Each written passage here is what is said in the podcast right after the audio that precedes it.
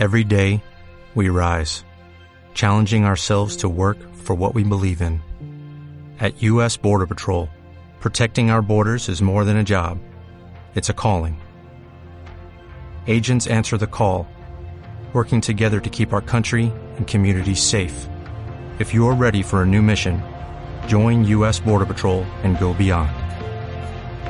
Learn more at cbp.gov/careers. Capítulo noveno. En los días siguientes, Anthony Van der Loque recibió algunas visitas y firmó varios documentos, por los que se comprometía a comprar unas acciones. Mientras tanto fue recibiendo cartas de Linda y Tony, asegurándole que estaban muy bien y se hallaban muy agradecidos por su generoso comportamiento. Cuando Van der Loque entregó el cheque por 12 millones de dólares, tuvo la sensación de que le arrancaban el alma.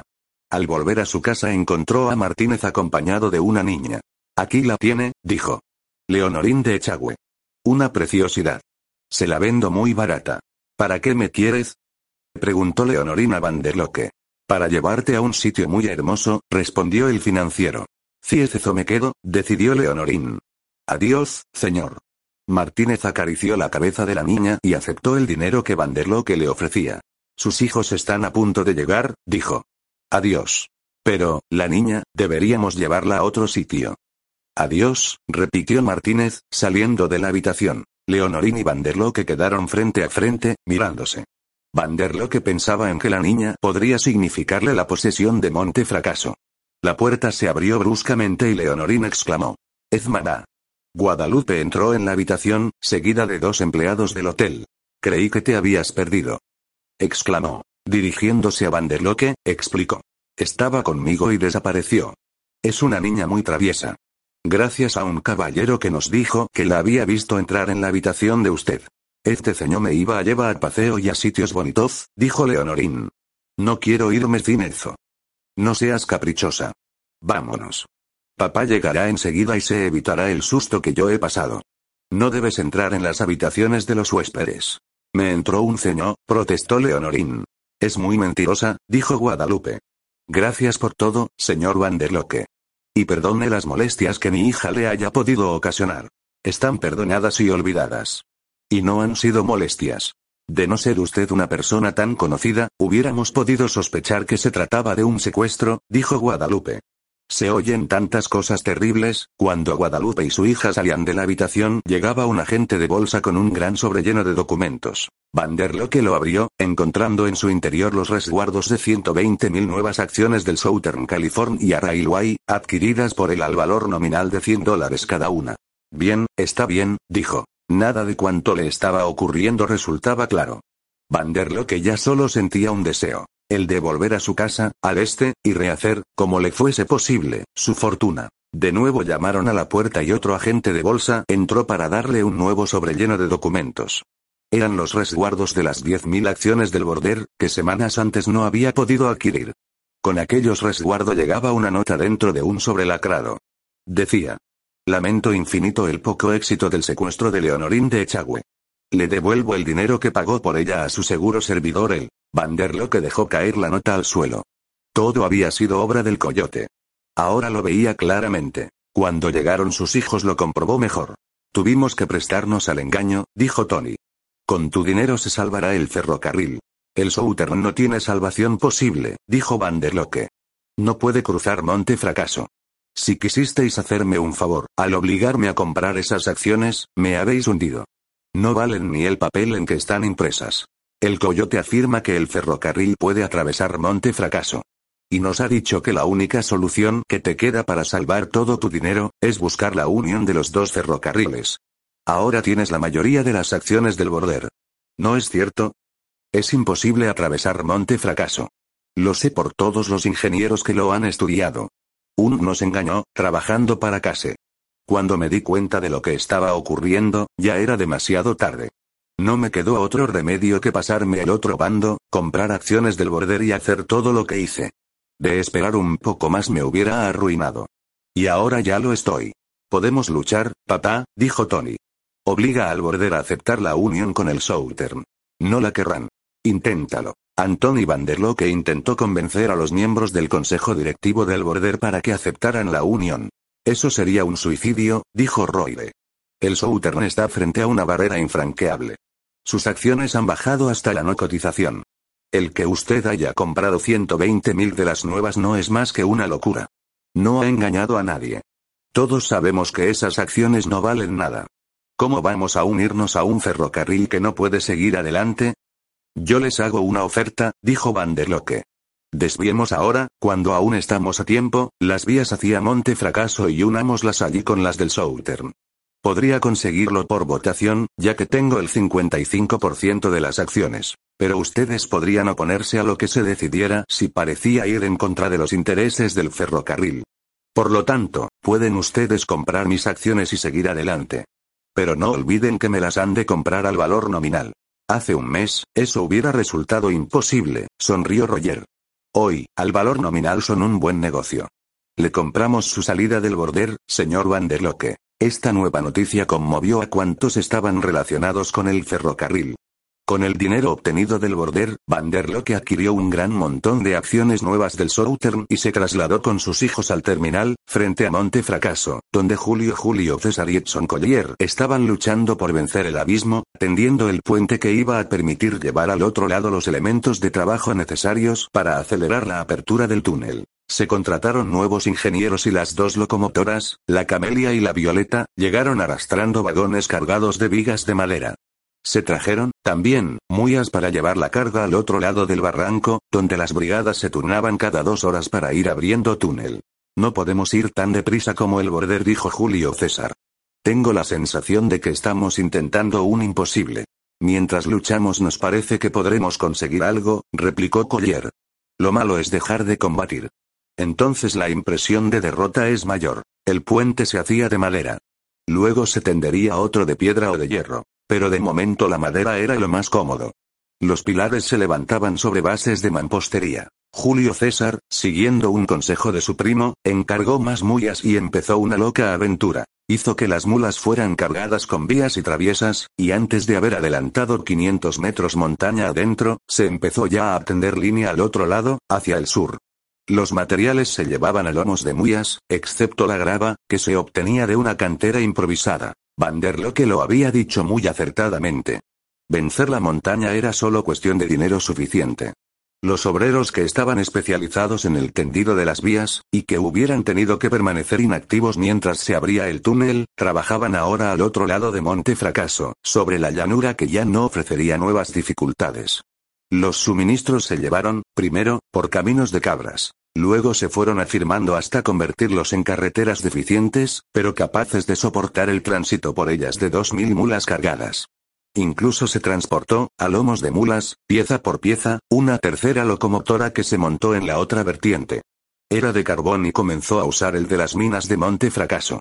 Se llamó Victoria, y con los vagones que se le unieron por el mismo camino que ella había seguido, trasladaba hacia el final de la línea los carriles que se seguían transportando a lomos de mula por encima de Monte Fracaso hasta el depósito establecido al otro lado. El fuerte pitido de la Victoria era como un grito de guerra y triunfo. Sin embargo, nadie se engañaba por estas apariencias. Cierto que la vía continuaba adelante, hacia la frontera. Pero atrás quedaba, invicta, la barrera de Monte Fracaso. El túnel solo había adelantado un kilómetro. Quedaban todavía cinco antes de llegar al otro lado. Desde la vertiente sur de Monte Fracaso también se abría túnel. Pero el border había llegado ya a terreno favorable y, aunque no había recobrado el terreno perdido, en realidad su tendido era más legítimo que el otro, pues la vía que le quedaba por tender al Southern no eran solo cinco kilómetros, sino un túnel cada vez más difícil. Trabajando durante 24 horas diarias, el tendido de la vía por la llanura progresaba velozmente.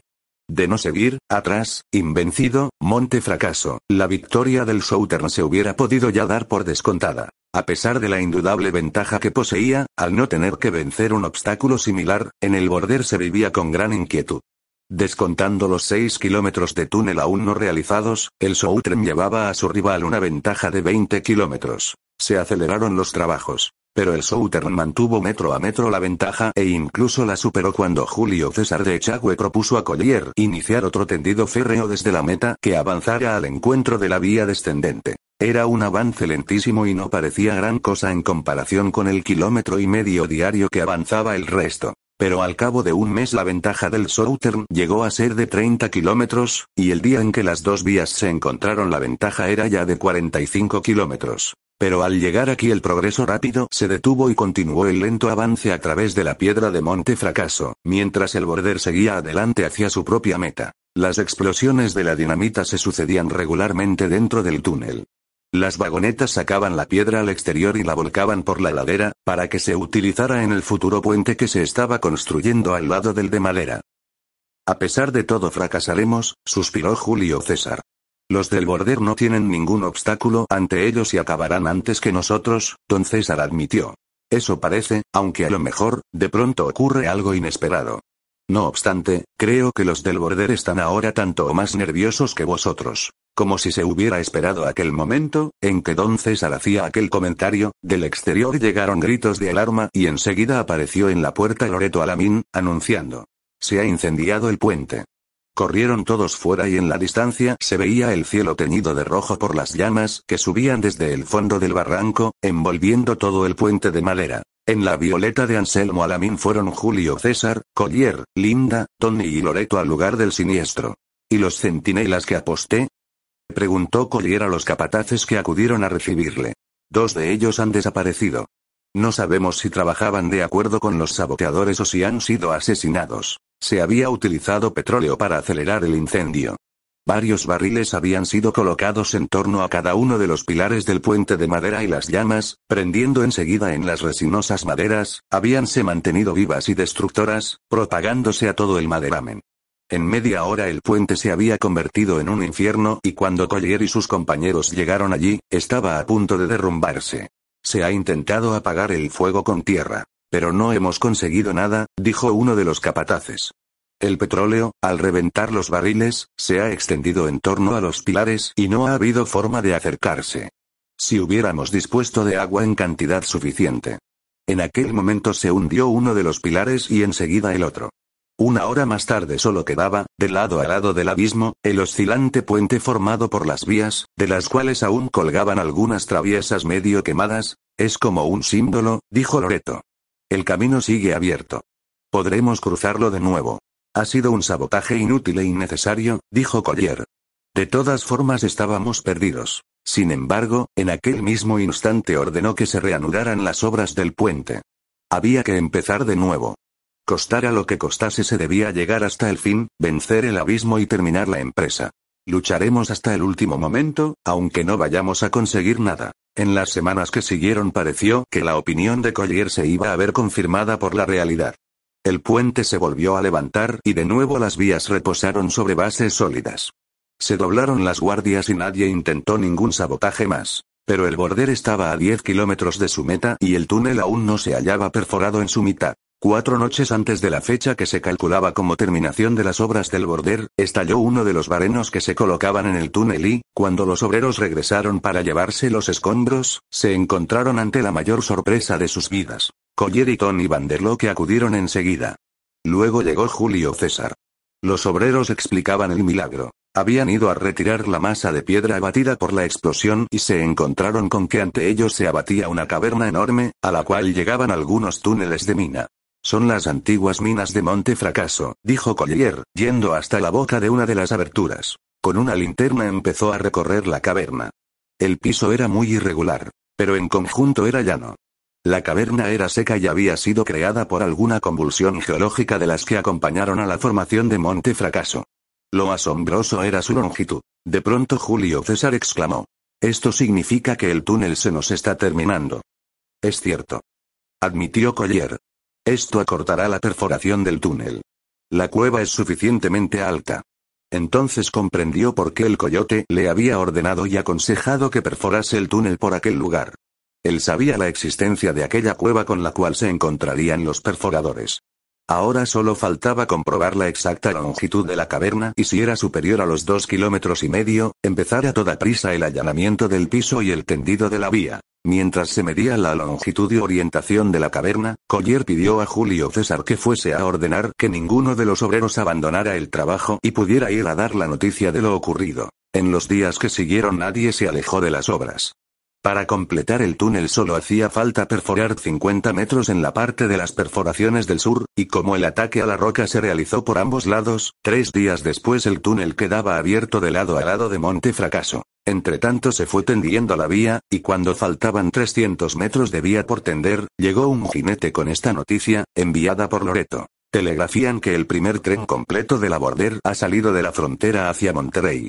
Salió hace una hora. Era la derrota definitiva. Sin embargo, Collier y Julio César siguieron luchando, e impulsado por una súbita idea. Julio César hizo telegrafiar a la estación de la frontera que partiese hacia el norte un tren completo, que estaba ya preparado desde varios días antes. Estaría allí dentro de dos horas y media, y para entonces era imprescindible que los carriles estuviesen colocados, fuese como fuese. Se trabajó frenéticamente, asegurando rudamente las vías, colocando vías, durmientes y todo lo necesario. Se unían los carriles sin la precisión obligada. Pero esto se rectificaría luego. Cuando se oyó el pitido de la locomotora se aseguraba el último perno. Luego el tren penetró en el túnel y los que estaban allí quedaron medio ahogados por las nubes de humo, a través del cual veían brillar el amarillo farol de la locomotora y el rojo hogar. Luego el tren que inauguraba la línea empezó a cruzar el puente sobre el barranco. A pesar de ello, el de la bordera llevaba, por lo menos, dos horas de ventaja.